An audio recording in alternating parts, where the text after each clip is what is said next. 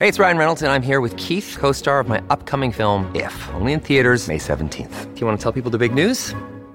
All right, I'll do it. Sign up now and you'll get unlimited for $15 a month and six months of Paramount Plus Essential Plan on us. Mintmobile.com slash switch. Upfront payment of $45 equivalent to $15 per month. Unlimited over 40 gigabytes per month. Face lower speeds. Videos at 480p. Active Mint customers by 531.24 get six months of Paramount Plus Essential Plan. Auto renews after six months. Offer ends May 31st, 2024. Separate Paramount Plus registration required. Terms and conditions apply if rated PG.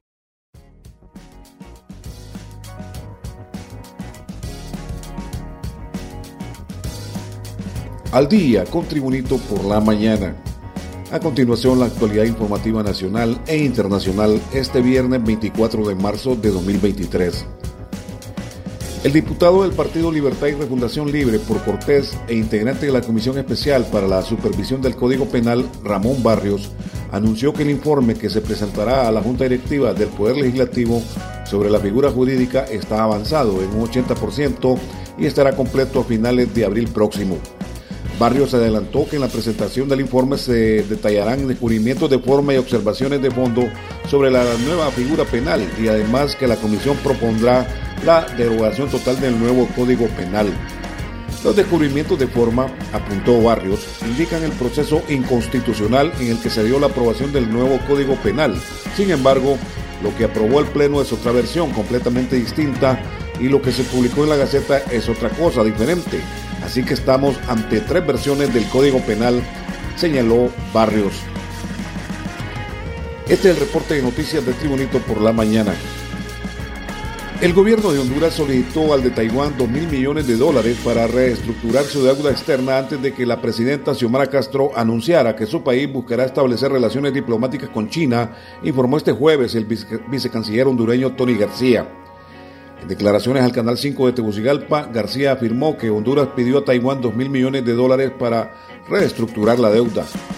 Eso se llama reestructurar la deuda, se llama conseguir esa deuda a mejores términos y Honduras buscará pagarle a Taiwán esa deuda para obtener un alivio, explicó el diplomático. Más noticias con Tribunito por la mañana. El jefe de la División de Relaciones Públicas del Ministerio Público, Yuri Mora, y la subjefe Lorena Calix interpusieron una denuncia por campañas falsas y la apología del odio en su contra, aparentemente de propios compañeros del ente fiscal, por lo que piden que esa situación sea investigada.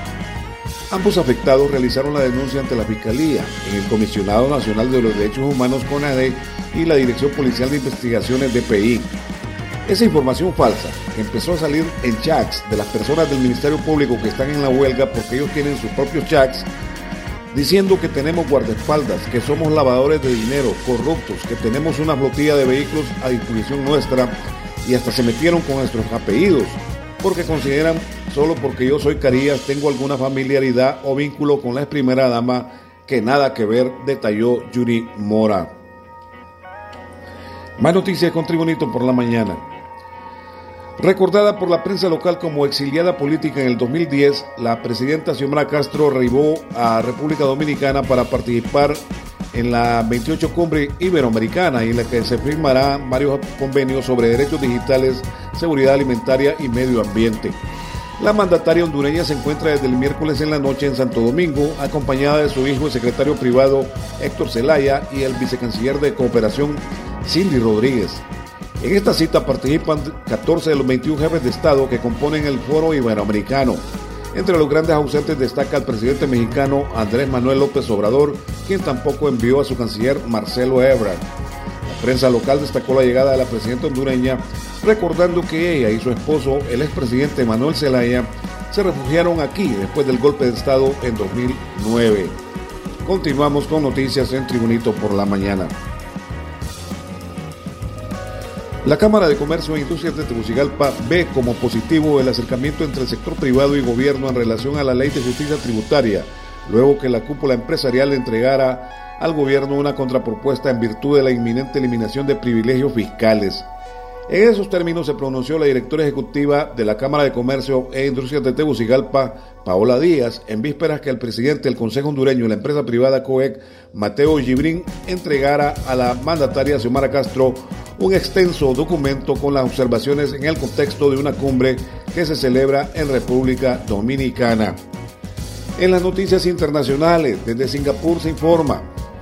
El director ejecutivo de la red social china TikTok, Chou Si-chu, que hoy jueves defendió a la empresa en el Congreso de Estados Unidos de la acusación de socavar la seguridad nacional, es un ex banquero que tuvo un rápido ascenso en el sector tecnológico.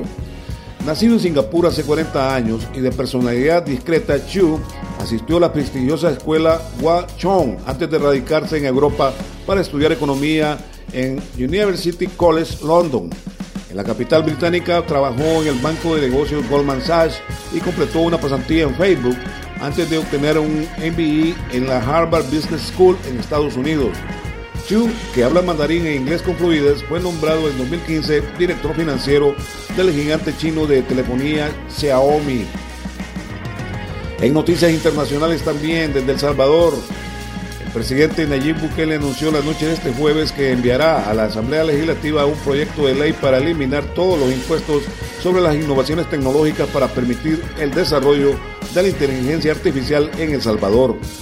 La próxima semana enviaré un proyecto de ley al Congreso para eliminar todos los impuestos sobre la renta, la propiedad, las ganancias del capital y los aranceles de importación sobre las innovaciones tecnológicas, escribió en inglés Bukele en un mensaje en Twitter señaló que algunas de las innovaciones tecnológicas serán la programación de software, la codificación, las aplicaciones y el desarrollo de inteligencia artificial, así como la fabricación de hardware de computación y comunicaciones.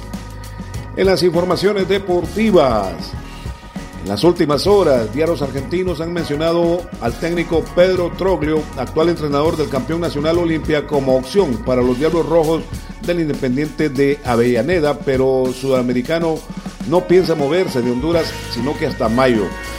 Independiente necesita para ahora. Y yo tengo un contrato con Olimpia hasta mayo y lo voy a respetar, dijo Troglio a Deportes TVC. Ante esta situación, diarios como Olé mencionaron otras opciones como Gerardo Tata Martino, Hernán Crespo, Antonio Mohamed, Diego Alonso y Ariel Olan, pero todos tuvieron respuesta negativa a la directiva del club argentino. Troglio ya estuvo en el cuadro rojo del Independiente de Avellaneda entre 2006 y 2008, pero en todo caso podría analizar una oferta, pero de mayo en adelante, donde termina su nexo con Olimpia de Honduras. Máxime que ha mostrado su idea de no seguir porque, según ha confesado, ha llegado al límite de éxitos con el club hondureño. Este ha sido el reporte de noticias de Tribunito por la mañana de este viernes 24 de marzo de 2023. Tribunito por la mañana te da las gracias y te invita a estar atento a su próximo boletín informativo.